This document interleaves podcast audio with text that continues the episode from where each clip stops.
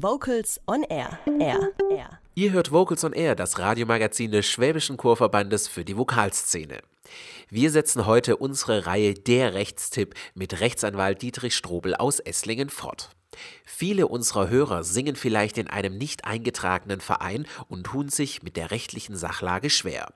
Doch da kann ein eingetragener Verein viele Fragen lösen und das Vereinsleben vereinfachen. Warum? Dazu jetzt Dietrich Strobel.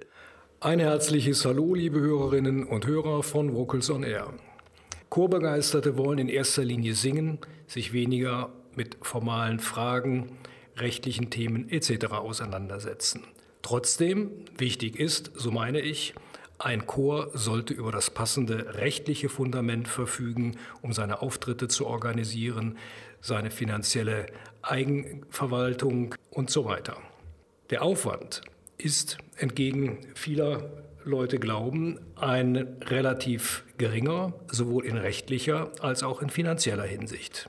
Die geeignete Rechtsform für einen Chor ist in den meisten Fällen der eingetragene Verein. Auf den ersten Blick mag das vielleicht viele abschrecken, weil sie der Meinung sind, dass sich hiermit ein entsprechend großer Aufwand für die rechtliche Gestaltung, rechtliche Verpflichtungen ableiten und so weiter. Tatsächlich ist das nicht der Fall. Denn ich schaffe mir mit einem eingetragenen Verein einen entsprechenden haftungsrechtlichen und auch steuerrechtlichen Rahmen, der insbesondere einem Chor die eigene Finanzierung erleichtert. Das heißt, ich bin dann in der Lage, als eigengetragener Verein aufgrund entsprechender steuerlich vorteilhafter Regelungen Förderer und Spender, Sponsoren zu finden, die für eine finanzielle Ausstattung meines Vereins durchaus wichtig sind.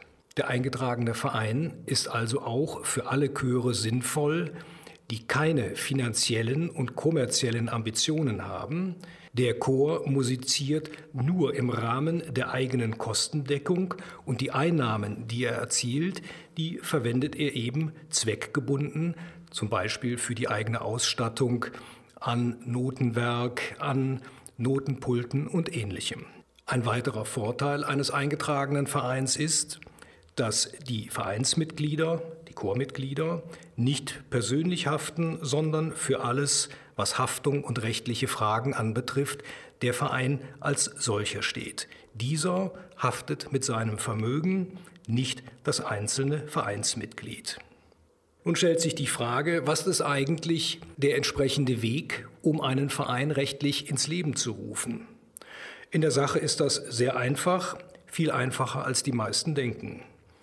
Ich benötige zuerst einmal sieben Gründungsmitglieder und eine Vereinssatzung, die dann später in ein Vereinsregister eingetragen wird.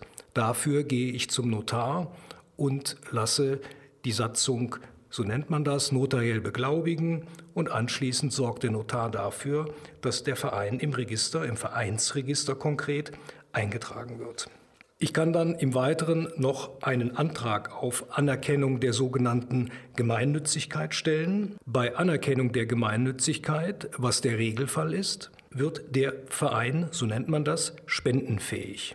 Und das bedeutet, ich bin in der Lage, als Verein für meine Förderer, meine Spender und Sponsoren entsprechende Spendenbestätigungen auszustellen. Damit habe ich eine Möglichkeit, mich als Verein über meine Chorbeiträge oder Vereinsbeiträge, die es in diesem Fall sind, zu finanzieren. Abschließend noch ein Stichwort zum Vereinsvermögen. Das gesamte Vermögen eines Vereins gehört dem Verein selber. Das bedeutet, ein Mitglied, das zu irgendeinem Zeitpunkt aus dem Verein ausscheidet, hat keinen Anspruch darauf, dass ihm irgendein finanzieller Anteil ausgezahlt wird. So viel für heute zum Chor als eingetragener Verein. Der Chor als eingetragener Verein.